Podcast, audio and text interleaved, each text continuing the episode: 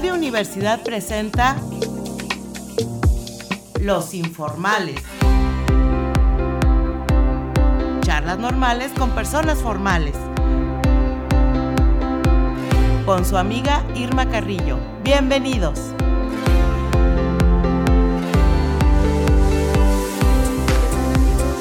Buenas tardes a todos los amables radioescuchas que nos acompañan en esta edición de Los Informales. Ya saben que pueden escucharnos a través de las frecuencias 88.5 de FM en San Luis Potosí y 91.9 de FM en Matehuala o bien a través de nuestro sitio en radio y televisión universitaria. Les quiero ofrecer una disculpa a todos los radioescuchas porque entramos tarde al aire porque la invitada no llegaba.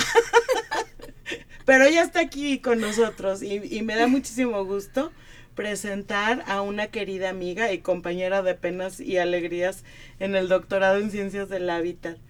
Ella es licenciada en geografía y maestra en estudios latinoamericanos por la Universidad Autónoma de San Luis Potosí. Ha dedicado su ejercicio profesional a los servicios eh, profesionales especializados, contratista, consultora de servicios de nuevas tecnologías, sistemas de información geográfica, social, económica y política, en la elaboración de proyectos de obra pública, así como la administración de los recursos naturales con un enfoque de sustentabilidad, utilizando herramientas de última tecnología a través de su empresa GEA Consulting. Hoy platicaremos con ella sobre las áreas protegidas. Bienvenida Blanquita, barriéndose en home.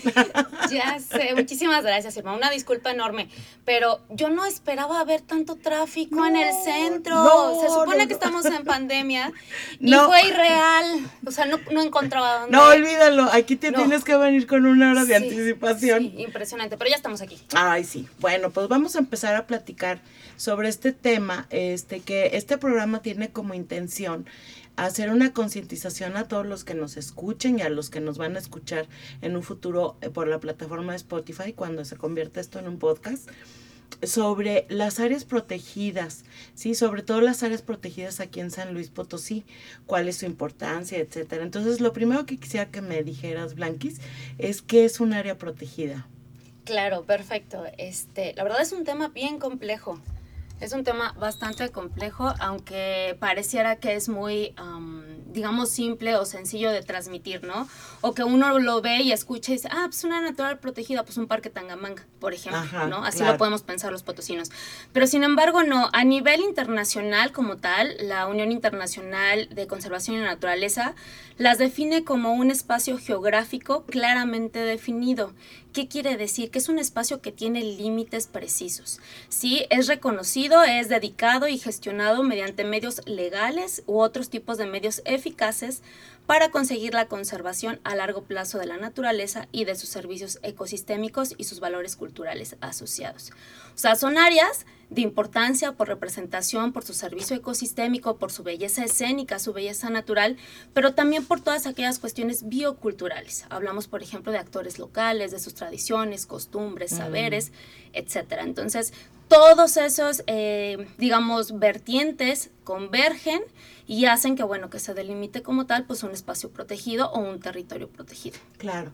Oye, Blanquis, y por ejemplo, aquí cerca de la, de la ciudad, ¿cuáles serían las áreas protegidas? La, la Sierra de San Miguelito, la Cañada del Lobo, todo esto, ¿es área protegida o no?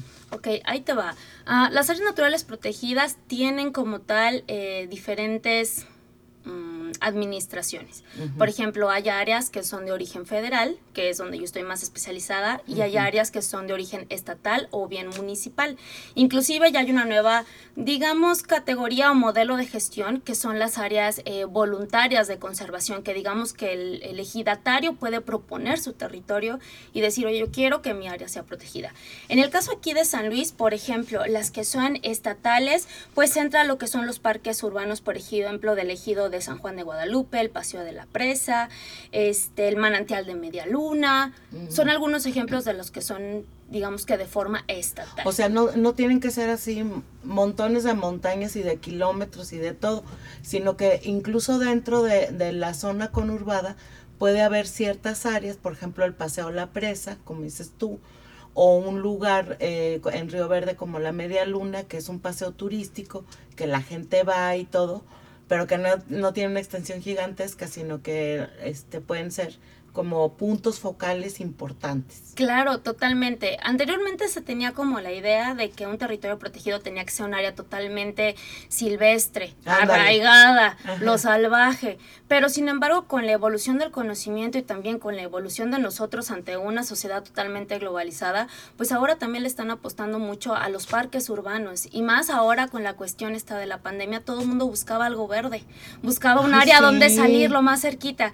Y por ejemplo, hay áreas naturales eh, protegidas a nivel federal. Por, tenemos una aquí en San Luis que es el Parque Nacional El Potosí, que tiene cuántas hectáreas, dos mil hectáreas. ¿En dónde queda? Y es un decreto, eh, queda del lado de Ciudad Fernández. Ah, ok, está, no, está cerca. No está tan cerca, pero es un parque que tiene obviamente una orografía súper especial, un tipo de vegetación muy particular, pero su superficie relativamente es pequeña, no es tan, eh, digamos, tan enorme. En el caso, por ejemplo, de la Ciudad de México, tenemos viveros de Coyoacán, que también es mm. como un parque nacional y que realmente está inmerso en la ciudad, ¿no? Y que todo el mundo ya ahorita es como un parque cultivado, tiene ahí algunas cuestiones, digamos que de cuidado de manejo que se tiene que dar o necesidades especiales, pero bueno, son parques que quedaron dentro, inmersos de la ciudad. Sí, la, la ciudad se los comió, sin embargo, son focos eh, importantes que tienen que prevalecer para que la, la ciudad respire, ¿no? Así es. Eso, eso es importante. ¿Cómo impacta un, un área protegida, sea grande, chiquita, etcétera, en, en, la vida de la ciudad, así como ahorita lo que te digo, pues bueno, me queda claro que, por ejemplo, que hay áreas verdes y árboles y todo eso, pues purifican el aire, generan oxígeno, etcétera. Pero ¿qué, ¿cuál es la importancia de mantener esas áreas verdes? Porque mucha gente dice, no, bueno, pues no, hay que construyan casas y que hagan cosas y que, y que las vialidades y que no sé qué, pero ¿cuál es la importancia de tener un área verde dentro de una ciudad. Claro, fíjate que eh, a principios de los años 80 y de los 70 la idea general, eh, independientemente de esta cuestión de la conservación, de preservar, de eh, hacer pro la vida, etcétera, la vida verde y demás, la justificación eh, inmersa que había por detrás, sobre todo en, Occidente, pues era buscar espacios recreativos para las personas que vivían en la ciudad, que estaban ya en un proceso de crecimiento, del desarrollo industrial, etcétera, entonces que buscaban áreas en donde salir a despejarse, en donde desestresarse, en donde ver otros horizontes. Entonces es por eso que eh, llevan como otra connotación o otra importancia, porque no nada más fueron cuestiones de generación de conocimiento, de preservar la belleza escénica, de eh, conservar o preservar algún tipo de ecosistema, sino que también da otros tipos de servicios, ¿no? Como estos que son recreativos, que son del turismo, pero que también son prácticamente el hábitat de personas que viven alrededor o que son pobladores de ahí y que tienen otras ideas de cómo eh, manejar los recursos, utilizarlos, hacer sus tradiciones en fin. Entonces, la importancia pues es radica en que ahí si no tuviéramos eso, ¿hacia dónde? ¿Qué, ¿Qué, hubiésemos hecho ahora en pandemia? Pasó algo muy particular. A mí me tocó visitar varias áreas ahora estando en pandemia. Todas cerraron eh, por esta cuestión administrativa, por lo que estábamos viviendo, y no se permitía el acceso de nadie.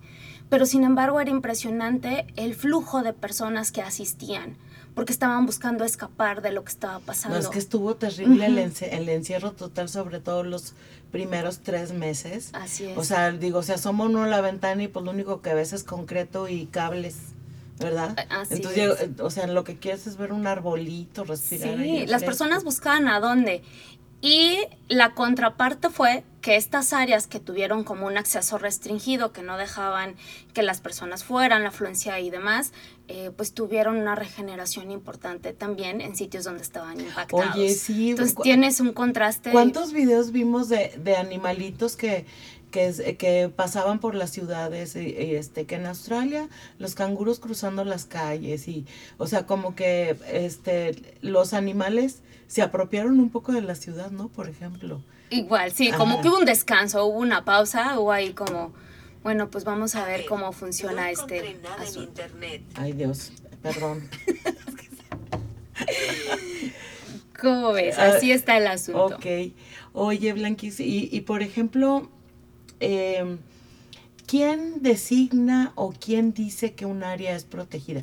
Me, comentabas que los, eh, los ejidatarios solicitan eh, el, que, por ejemplo, su, su, su ejido sea zona protegida, pero me imagino que, que también tiene mucho que ver con, con, este, por ejemplo, qué importancia puede tener una montaña, un río, etcétera. O sea, nosotros no, no lo valoramos, no, no, estamos conscientes de eso. Claro, totalmente. No es un proceso nada sencillo, o sea, de hecho nosotros lo estamos viviendo con Sierra de San Miguelito, ¿no? Eh, está el interés, está levantada las manos, está la justificación, pero bueno, se siguen haciendo estudios y se siguen haciendo consultas y demás para poderla decretar, aunque ya haya como una visión política de sí, vamos hacia ese rumbo y pareciera que no. Eh, ¿Qué pasa? ¿Quién los designa? A nivel federal tiene que ser una instrucción o un decreto por parte del presidente. ¿Sí? El presidente es el que tiene que asignar. Obviamente, atrás de él ya hay un equipo de trabajo en donde ya hicieron algunas eh, recomendaciones o estudios en donde sabes que es importante preservar esta zona por el mantenimiento del acuífero o esta por el tipo de vegetación o porque este es el hábitat del jaguar y sirve como conexión con otras áreas naturales protegidas, etcétera. Entonces, si hay una justificación de base se hace la declaratoria presidencial y después viene igual, una serie de pasos que se tienen que hacer de forma normativa, de forma legal, para poderse establecer hasta que ya queda totalmente, eh, digamos, como decretada. ¿no? ante un, un, documento presidencial, un documento estatal o uno municipal. Solo así se le puede dar validez como una natural protegida.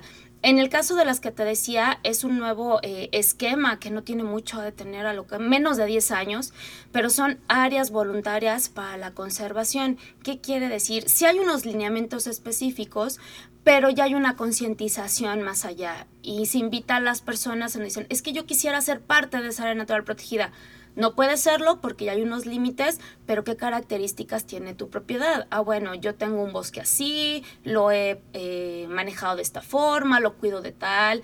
Se hace también un estudio a menor escala, se juntan los ejidos, los propietarios y ellos pueden decir si cumplen con las características o con los lineamientos, decir yo lo quiero dar de alta y lo quiero meter como un área voluntaria para la conservación. Muy bien, Blanquis. Bueno, pues vamos a pasar a la sección de Interfolia.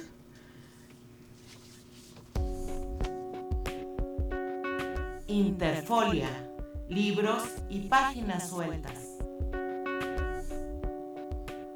Y el día de hoy les, quiero, perdón, recomendar un libro que me llama mucho la atención.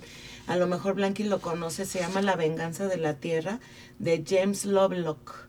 Y bueno, esta obra de este científico que formuló la hipótesis de la Gaia, además de afirmar que la Tierra se está vengando por el continuo maltrato que sufre por la mano del hombre, analiza el modelo de consumo actual que no tiene en cuenta el medio ambiente y de lo que sucederá al hombre si no cambia este patrón. Lovelock corrobora que el cambio climático es inevitable, pero es optimista y propone una serie de pautas para que el hombre se pueda salvar. Porque la Tierra pues se está revelando, ¿no? Es, este un, ente vivo eh, que está integrado y la humanidad es la que lo ha explotado terriblemente, ¿sí? Sin tener en cuenta pues este, las consecuencias, siempre para nuestra comodidad, para, para nuestro beneficio. El calentamiento global y el cambio climático son evidentes para cualquier observador imparcial de, la, este, de cómo la Tierra pues comienza a vengarse la humanidad no está eh, solo a punto de autodestruirse, sino que todas las soluciones propuestas o aplicadas hasta ahora no pueden resolver el problema, ¿no? Este, el profundo conocimiento del autor sobre la ciencia del calentamiento global, que mucha gente piensa que, que, es este falso, ¿no? Todo lo que se, lo que se dice, pero definitivamente ya no es no hay más que observar cómo cambian, por ejemplo, las estaciones y cómo no hay una definición de era temporada de lluvias, ¿no? Ahorita llueve, graniza, hace frío en tiempo de verano y cosas así por el estilo y es un cambio climático impresionante. Entonces, pues La venganza de la tierra de James Lovelock eh, de Booklet es editado en el 2007. Y bueno, vamos a pasar a la rolita de, de hoy que escogí a un, una canción bien bonita que se llama Amazonas de Pedro Vértiz. Espero que la disfruten.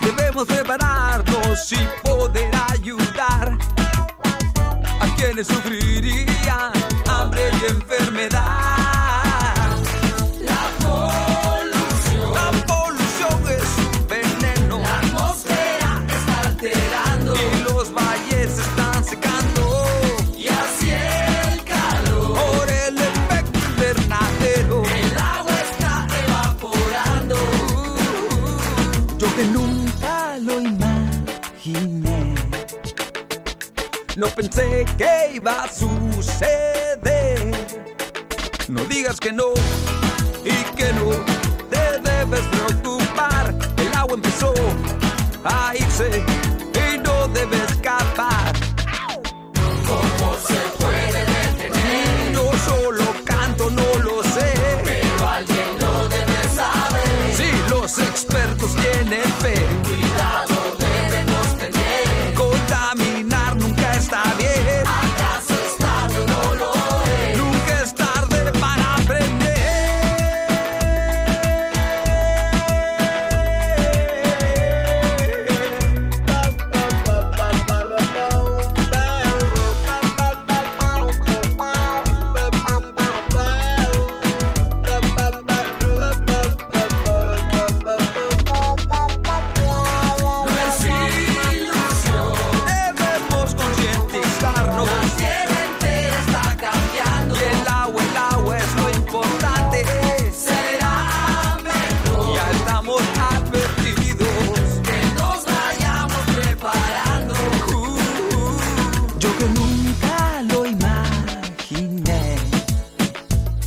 No pensé que lo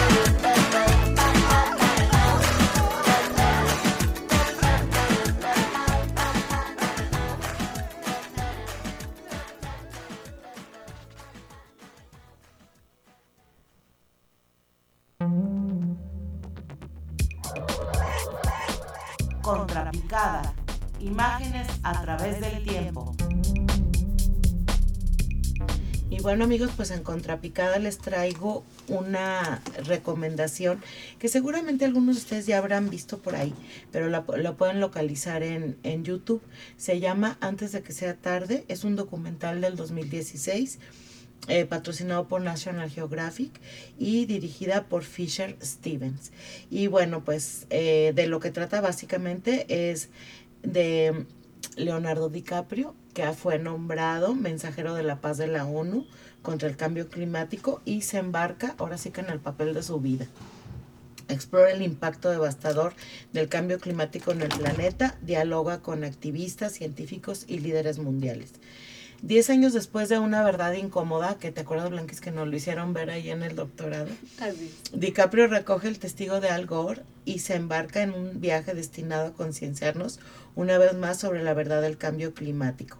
¿Sí? Entonces, eh, bueno, él como mensajero de la paz visita distintos lugares del mundo y entrevista a diferentes expertos y líderes mundiales para mostrar la magnitud de los estragos que la desestabilización climática provocada por el calentamiento del planeta ocasiona en los ecosistemas naturales y en las comunidades humanas que dependen de ello. Entonces se llama Antes de que sea tarde, es un documental del año 2016 y lo pueden encontrar eh, de vista libre en YouTube.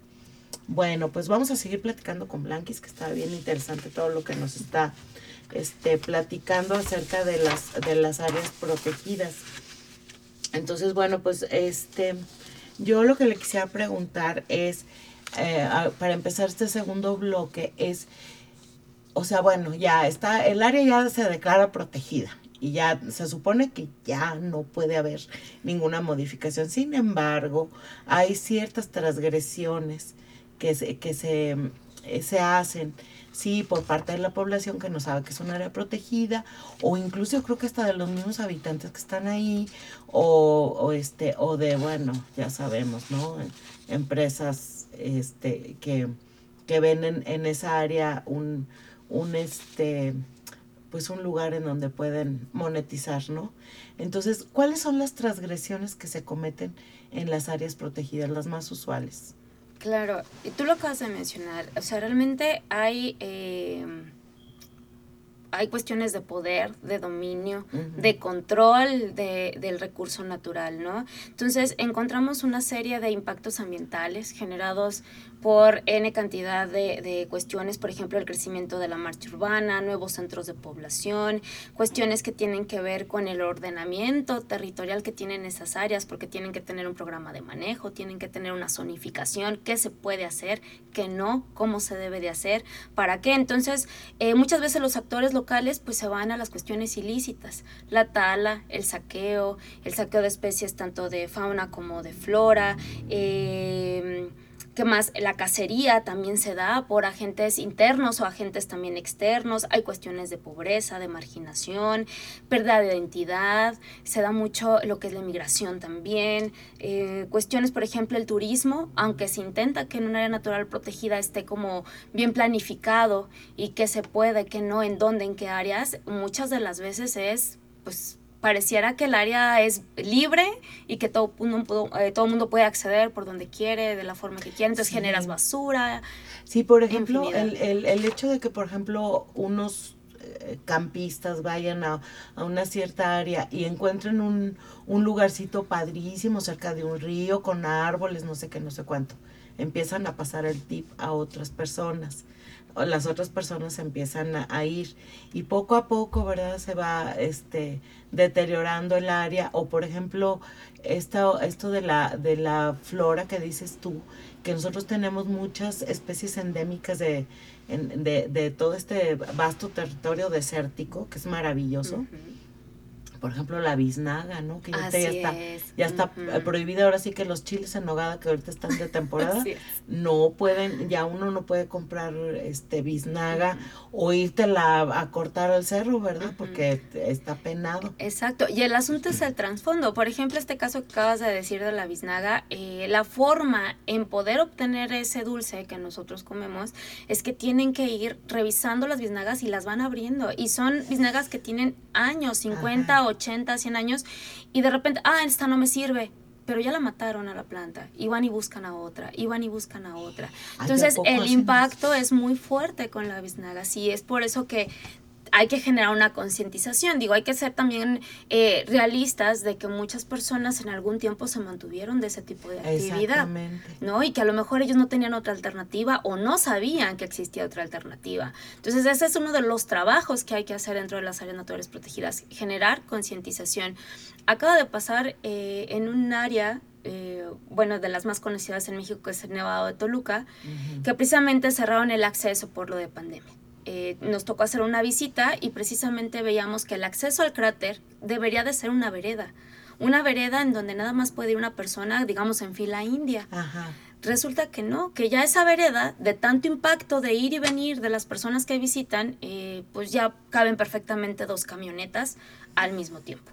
Y suben con camionetas y todo. Ya no les permiten, No, pero bueno. obviamente hay quien se escapa, quien se mete. Entonces son ese tipo de cuestiones pues que hay que tener como, a ver, ¿qué estamos haciendo o por qué lo estamos haciendo? Y ahora la cuestión también económica. Por ejemplo, eh, de repente se da mucho el debate con las mineras o con las cementeras o los, con las caleras, que también andan ahí como interesadas en ese espacio. Pero después es todo un caso legal y es todo un caso político porque eh, hay concesiones mineras que están muchísimo antes del decreto del área natural protegida. Entonces Mm. pareciera que legalmente quedan como obsoletas o que, bueno, ¿qué va a pasar? Ay, ¿cómo le hacen? Hay todo un seguimiento también, es casi casi irte a un juicio y a revisión y vistos buenos y qué dice Semarnat y qué dice Conami, qué dice tal y, y los pobladores sin consulta pública. Pero sí ha pasado que, que algunos mandatarios ya ejerciendo, digamos que pues, el orden o el poder a niveles muy, muy grandes, pues dicen, pues explota porque se explota, porque ante una cuestión ambiental, pues está una cuestión económica. Es que eso es impresionante, fíjate, desde, el- desde las pequeñas ventas, yo me acuerdo que en mis juventudes iba a un ranchito que se llama Chancaquero, que está este charco cercado, todo lo que es el altiplano. Ujú, el y huizache. el y todo Ujú. eso, y vendían, por ejemplo, víboras, águilas, eh, etcétera, una serie de cosas. Y de eso vivía la gente. Claro, y aparte, lo interesante de ese sitio es que también cómo confluye la cuestión cultural. Aunado a esa parte que era donde se vendía todo de forma ilícita y que si tú querías ir y les decían quiero que me consigan un león, casi casi te lo conseguían, Sí. este, tienen un altar enorme a la Santa Muerte. No sé si has tenido Ah, oportunidad, no. se ve a pie de carretera. A mí me tocó verlo desde muy chiquito, cuando empecé todo esto, hasta ahorita que ya está bastante eh, grande. Y te acercabas y tienen ahí las peticiones. Y precisamente las peticiones pues tenía que ver con estas personas que hacían estas cuestiones ilegales, pero que ellas mencionaban que pues tenían necesidades tan fuertes como que su hijo estaba con cáncer, que habían, no sé, había fallecido el papá o quien mantenía la familia. Entonces, ¿cómo las actividades ilícitas, el saber cultural de que no debiera hacerlo, pero lo estoy haciendo, relacionado hacia, eh, pues, rendirle veneración a la Santa Muerte? Sí, en como que hay, este, intervienen Es toda una- idiosincrasia, Así es. religión, este, usos y costumbres, este, incluso hasta este, gastronomía y todo eso, ¿no? Entonces Sí, es, claro. es, es, es un problema sumamente complejo porque es desde, desde ese nivel hasta los grandes consorcios, ¿no? Totalmente. Oye, Blanquis, este, una, una de las preguntas que, que yo creo que muchos de los radioescuchas harán, y yo también me la hago siempre, es si vale verdaderamente la pena que uno desde su hogar, desde su casa, cuide y, re- y recicle, por ejemplo, bueno, que recicles basura o que la separes o que hagas composta o que este tu huella de carbono eh, sea la mitigues de alguna manera. Porque yo veo, o sea, tú dices, los, los grandes consorcios que son los que verdaderamente contaminan a lo bestia, que avientan todos sus desperdicios a los ríos, a los mares, etcétera, esos sí contaminan de veras. ¿Qué onda con eso? Sí, claro, ¿no? Y hay una evaluación de impacto ambiental y demás, y sabes que tienes que pagar una multa y una Ajá. remediación de tanto. Exacto. Y fácil, ¿no? Lo Sí, hace. Lo hacen. Y pareciera que no, que es como, ay, ¿para qué voy a hacer yo eso? O sea, ¿qué voy a ayudar yo, de persona individual, a lo que está pasando con Y sobre el todo, que aquí no hay un sistema de, de recolección de basura municipal, que eso es terrible, en donde haya esa separación. Así es, así es. Y nada más estamos hablando de la basura, ¿no? No hablemos Sí. de cuestiones de cuidar el agua, Ah, claro. de nuestro consumismo, de nuestra forma de alimentación, etcétera. Pero lo que yo realmente creo, pienso en ese sentido, es que um, yo creo que es el desafío más grande, no sé si etiquetarlo de una forma moral del siglo XXI. Porque tenemos que hacer conciencia de que al final de cuentas yo tengo que ver por los que vienen abajo de mí. O sea, a lo mejor yo no les voy a... Yo estoy segura que el mundo de hoy no es mejor al que tuvieron mis papás. Hablando de tranquilidad, de seguridad, de contaminación, de cambio climático. Porque a lo mejor ellos tuvieron otra cuestión totalmente diferente. Sí, Pero yo sí quiero dejarle algo mejor a mis hijos, ¿no? claro. Entonces, para mí es una, una corresponsabilidad moral decir, a ver, es mi desafío, ¿no? Tengo que hacer algo para que ellos lo puedan replicar, para que a lo mejor la familia lo pueda replicar, y así vamos acumulando. Es como si pensáramos, estamos poniendo en peligro a los que están vivos ahora pero a los que también están por llegar, ¿no? ¿Qué va a pasar con ellos? No, bueno, yo no me quiero ni imaginar dentro de 50 años cómo van a estar estos pobres viviendo con una escasez de agua terrible. Pues ahora sí que uno como quiera, pero las criaturas, ¿verdad? Exactamente. Es- es- es- ahí, aquí se aplica esa frase. Y el asunto es que ya estamos haciendo más conciencia. A lo mejor hace unos cinco años todo el mundo decía lo que hablabas hace un rato, ¿no? ¿Qué, qué onda con el cambio climático? Ay, no, ya lo estamos viviendo. Sí, ya totalmente. agotamos los recursos. O sea, ya hay una agenda que se llama 2030 a nivel internacional, en donde eh, la mayoría de los países se comprometieron, firmaron un acuerdo que para el 2030 tenemos que cumplir con 17 objetivos de desarrollo sostenible, ¿no? Pero los objetivos, por ejemplo, uno de ellos es erradicar la pobreza. No, pues olvídate. Imagínense el grado del reto. o sea, es un reto no. inmenso para el 2030. Sí. Y así sucesivamente, energías renovables, cuidar el medio ambiente, el abastecimiento del agua potable.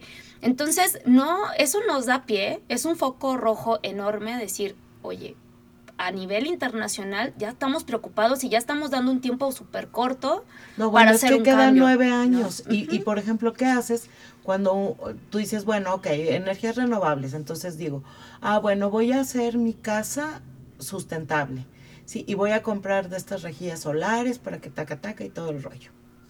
Y si no tengo dinero, y si no puedo solventar esto, y si no tengo el recurso, voy a seguir utilizando energía eléctrica normal, la que, la que siempre hemos Así utilizado. es. Y más ahora con este medio globalizado. O sea, nos dimos cuenta de esas necesidades no básicas de las que dependemos ahora estando en pandemia.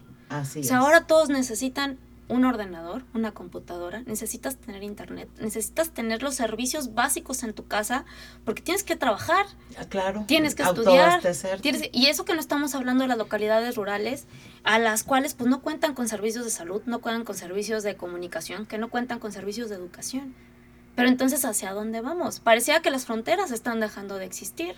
O sea, ahora ya puedes estar conectado con quien quieras a la hora que quieras, este, viendo, ¿no? Entonces, sí, ¿hacia dónde vamos? Yo creo que sí vale la pena intentar hacer eh, un cambio empezando por nosotros y transmitir eso con los que convivimos. Digo, ya esperemos que con el paso del tiempo pues vayamos avanzando, porque eh, lo decía Julia Carabias, lo decían eh, varios personajes que han estado en cuestión de Enrique Lev, etcétera, dicen, pues es que más bien el futuro ya nos alcanzó. Ya estamos aquí, ya nos ya agotamos los recursos de las generaciones futuras. Ay, me, me hiciste acordarme de Entonces- una película espantosa que se llama Cuando el destino nos al- alcance, donde ya todos comían soylent verde, ¿verdad? Así y, es. y eran, era, era una proteína hecha a partir de los muertos. Qué Así cosa más terrible. Así es, pareciera que estamos con, ¿cómo se llama? También había una, eh, no me acuerdo si era un libro, eh, película, la de Crónica de una muerte anunciada, Ah, sí. Por ahí también, pero creo que todavía la ventaja que, que tienen eh, las personas que nos dedicamos a la cuestión del ambiente es que pensamos todo positivo y decimos sí podemos, sí podemos hacer un cambio. Obviamente que es- hay que cambiar toda una estructura, es más complejo de lo que pensamos y está inmerso muchísimo la ética, la ética totalmente, porque pareciera que la naturaleza pues tiene un precio, ¿no? Tiene un valor. Entonces tú bien sabes que el mejor postor pues es el que se lo lleva. Ay, no, pero, o sea, mira, yo me pongo a pensar en el egoísmo supino que tenemos todos los seres humanos. Es impresionante cómo, este, decir, ay, bueno, si yo, yo voy, pues nada más yo, y voy, es. y hago, y tiro. No, yo, yo quiero luz, yo quiero agua, no, no importa, yo. Y todo es yo, yo, yo, y, y son miles de y millones de ellos que todos quieren la comodidad para uno mismo y no nos podemos, ponemos a pensar en que, por ejemplo, este, pues no hay que tirar basuras en las áreas verdes y seguimos tirando basura en la calle y tapando las alcantarillas. No, es impresionante. O sea, ¿tú crees que sea una cuestión de civismo también? El, este tipo de comportamiento tan egoísta que tenemos todos. Totalmente, es una cuestión de corresponsabilidad. O sea, no nos damos, no nos damos cuenta que nosotros somos los responsables de lo que está pasando. Lo veía en, en otra área protegida en un parque, en donde decían, es que sabes que estamos teniendo un impacto fuertísimo en el bosque. Pero ya nos dimos cuenta que el asunto viene derivado del cambio climático.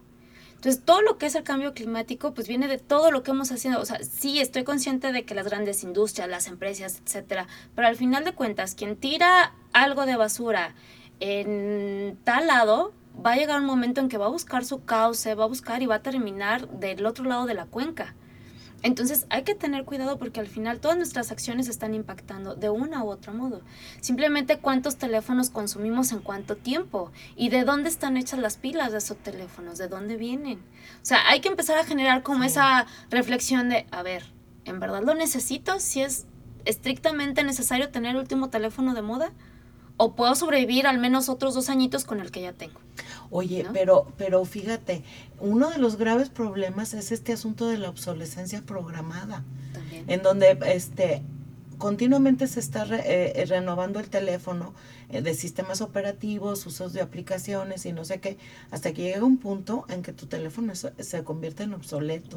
Te obligan a que sea obsoleto y entonces te obligan a comprar, si no el de último de última moda, pues A sí, cambiar. a, ca- a cambiarlo. Claro. Entonces, ¿y, ¿y dónde va todo ese desperdicio de pilas y de... Exactamente, y lo que contamina una pila. No si hablábamos de las pilas AA y demás, ¿cuántos litros contamina? Ahora imagínate cuánto contamina todos los desechos que estamos generando de celulares, de computadoras, de televisiones, etcétera, etcétera, etcétera. Y como tú lo dices, al final estamos, la economía está por encima. Yo me animo a decir, es primero la economía, después las cuestiones políticas, porque casi casi la economía te va a decir qué, a dónde por qué, y después la cuestión ambiental. Entonces ahí es donde estamos. Y no hablemos de la cuestión social, porque la cuestión social también hay una serie de complejidad y de problemas inmersos, ¿no? Desde, a ver, hay que empoderar, eh, que tengan gobernanza, que tomen decisiones los actores locales que están inmersos en una natural protegida. Pero ¿y qué pasa con todos los demás? Los que dan servicios, los que llegan como turistas, los que vamos como académicos y que estamos ahí haciendo investigación, pero que igual nunca nos vamos a dar cuenta de las problemáticas sociales reales hasta que vivas dentro de un área natural protegida. Blanqui, sí me gustaría, eh, ahorita que, que estás este, hablando acerca de, de tus estudios académicos, etcétera, que me platicaras ya en estos últimos minutitos que nos quedan, ¿qué es lo que hace tu consultoría? ¿A qué te dedicas? Este, ¿Quién se puede acercar a ti? ¿Cuáles son los estudios que has realizado? Ok, perfecto. Bueno, eh, mi consultoría es GEA Consulting como tal. Gea porque es diosa de la tierra en griego y porque aparte así se llama mi hija, entonces Ah, tiene como una connotación sentimental también ahí por el estilo. ¿Qué tipo de servicios? Todo lo que es asesoría y gestión ambiental. Este, trabajamos desde con zona industrial hasta con cuestiones que tienen que ver más con proyectos de conservación. ¿Sí? Por ejemplo, aplicación de nuevas tecnologías con el uso de drones en áreas naturales protegidas, o por ejemplo, análisis de cambio de usos de suelos, o de repente eh, vemos o evaluamos eh, si una localidad indígena quiere tener agua potable, pues cómo es el mejor eh, Mm. modo de hacerles llegar esa agua potable, ¿no? Pero siempre ante la cuestión de tenemos que hacer lo posible por generar el menor impacto. Y si lo hay, hay que ver cómo lo podemos mitigar. Entonces hacemos eso y transmisión de conocimiento, como cursos, talleres, pláticas, charlas. Ah, ok, o sea, sí, das cursos así como para concientizar, para Sí, saber y todo. claro. ¿Y a, y a dónde nos podemos contactar contigo por si, o, o dónde anuncias tú tus cursos o cómo Claro, en redes sociales está como tal, en, en Face, en Instagram, como Gea Consulting, así tal cual, o si no, escribiéndome un correo a gea.consulting.bmw por Blanca Margarita Vázquez Villa, Ah. arroba gmail.com. Sí, porque de repente preguntan por qué ¿Cómo que la BMW? BMW? Ajá. No, por Blanca Margarita Vázquez Villa, entonces ahí está, pero me pueden mandar un correo sin problema o un mensajito, un inbox ahí en, en las redes sociales. Bueno, no, a veces no hay tanto movimiento en las redes porque eh, lo veo como algo positivo. La mayoría de los proyectos o de los clientes que hemos tenido pues han sido de, de boca a boca la recomendación y de ir tocando las puertas. Entonces, Es lo que te iba sí a nos ha preguntar. tocado mucho ¿qui- eso. ¿Quiénes son los que te contratan? Ah, ¿Quién es la lo- gente interesada en Ajá, contratarte? Por lo regular, eh, hemos trabajado mucho de la mano con la Comisión Nacional de Áreas Naturales Protegidas, Con GIZ, la agencia alemana, también hemos tenido oportunidad de trabajar. Con el Fondo eh, Mexicano, que también tiene como convocatorias y más que realizan como estudios de actualización, revisión, caracterización en áreas naturales protegidas. Eh, con la Comisión Nacional Forestal también pueblos indígenas, sobre todo aquí en San Luis hemos trabajado mucho de la mano, y así como otros sectores, por ejemplo, eh, de repente nos buscan muchos contratistas que van a abrir, por ejemplo, una carretera o que van a abrir, por ejemplo, un camino y necesitan tener todo el bosquejo de los estudios ambientales, manifestaciones de impacto ambiental, estudios eh, técnicos justificativos. A ver, y, te ha tocado que, por ejemplo, tú les dices, fíjense que no, por donde ustedes dicen que quieren pasar, ahí causan un impacto ambiental terrible y no, no es viable. Nosotros no les podemos dar el aval. Claro ¿Qué haces ahí? Ha tocado eh, una evaluación de impacto ambiental, al final de cuentas, evalúas, ¿no? A qué nivel va a estar el grado del impacto, cuáles van a ser y cómo los vas a mitigar. Entonces sí nos ha tocado tener que poner sobre la mesa y decir, ¿sabes qué? tu proyecto tiene tanta cantidad de impactos y la verdad es que ni siquiera te lo van a autorizar. O sea, no te lo van a autorizar. Entonces, pues te la estás jugando, lo quieres hacer, no lo quieres hacer y bajo que, que obviamente también nos hemos encontrado con unos clientes que no, ah, no te preocupes, yo conozco al hijo, al fulanito y voy. cosa, Entonces sí, la verdad es, es complejo porque tienes que ser diplomático, pero sobre todo por eso le digo que es una cuestión de ética también, de decir, a ver, no, yo sé que alguien más te lo va a hacer. Y es lo que pasa, las mineras, cementeras, etcétera, pues ¿Qué te digo? Yo conozco a fulanito, perenganito y aquí le doy trabajo a, no sé, a 300 familias las mantengo porque están trabajando conmigo y no, y nomás no. Entonces es un tema muy complicado. Pero, ahí estamos. Muy complicado. En el reto, así es. Ay, sí, o sea, este, se me hace casi casi imposible, de acuerdo a la naturaleza humana, Dios mío. ¿Qué te digo? sí somos seres bastante, eh, complejos por ahí. Sí. sí. Oye, este, Blanquiuxi, y por ejemplo, este, ¿cómo, cómo nos, ¿qué nos recomendarías para reducir nuestra huella de carbono? ¿Qué es lo que pudiéramos hacer desde nuestras casas? Digo, además de separar la basura. Sí, claro. Eh, pues ahora sí que reduciendo la cantidad de residuos que producimos. Y no tener hijos, ¿eh? dicen que no tener hijos.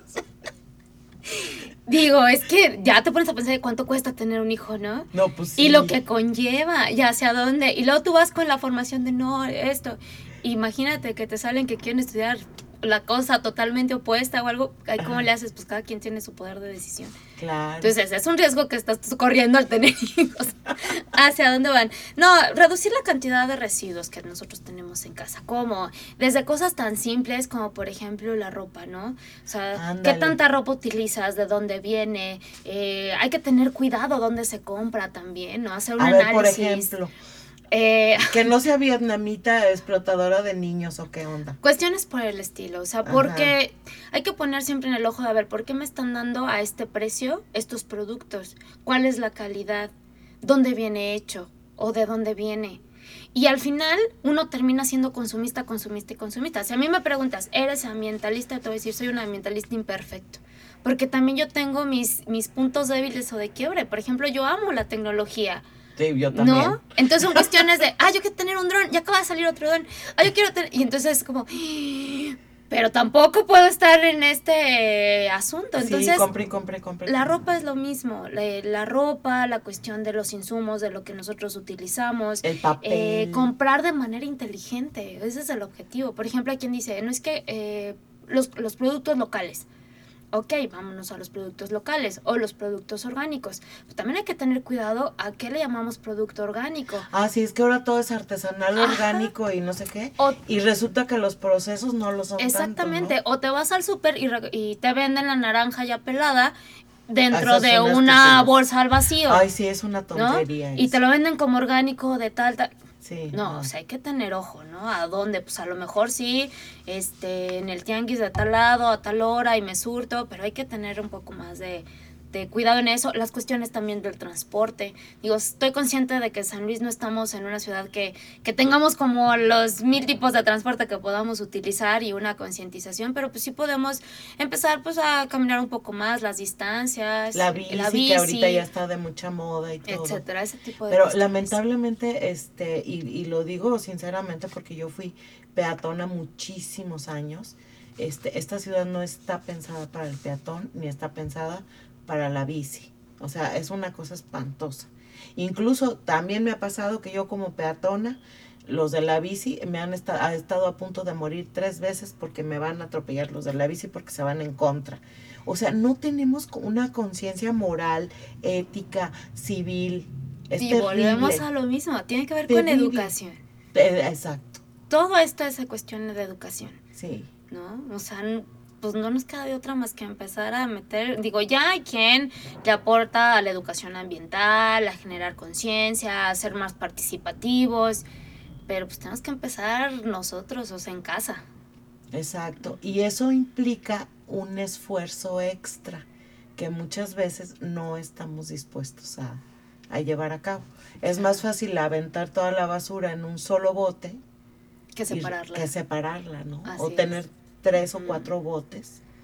Sí. O lo que te dicen los alumnos, ¿no? Es que para que la separo, si vienen, el recolector de basura y la pone toda en el mismo sitio. Y ahí es, es. como, ouch, ¿no?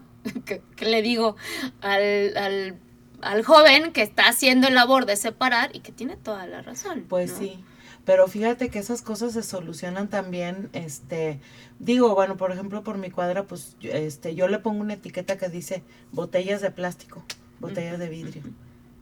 Y así el, este, si no sabe leer, por lo menos, este, ya ven que hay puras botellas así y no necesitan despedorrar toda la bolsa para, Claro. para poderlo sacar, Sí, ¿no? sí, sí. O las tecnologías en otros países, ¿no? Que en otros países llegas y metes tus botellitas a una máquina y la máquina te va contando qué tantas botellitas acabas de, de integrar de PET y te dan eh, un recibo de valor económico. Ay, eso sería Entonces yo creo que eso sería una motivación para todos y decir, sí, sí, Sí. yo, yo, eh, Es que cómo, cómo hemos cambiado los sistemas de recolección de basura, que los contenedores, que lo- eh, seguimos con el tilín tilín de la, del camión de la basura Así y no hemos cambiado nada. Qué cosa más terrible. Eh, bueno, pues Blanquita, te agradezco mucho tu, tu este, participación en este programa de los informales.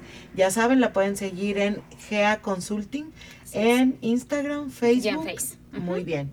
Y bueno, pues eh, agradecer en, en los controles técnicos. Este y los invitamos pues a seguirnos escuchando el próximo viernes en punto de las 6 de la tarde. Síganse cuidando, ahorita más que nunca vamos a entrar a semáforo naranja. Por favor, no vayan a fiestas. Gracias. Radio Universidad presentó Los Informales. Charlas normales con personas formales. Con su amiga Irma Carrillo. Bien, hasta la próxima.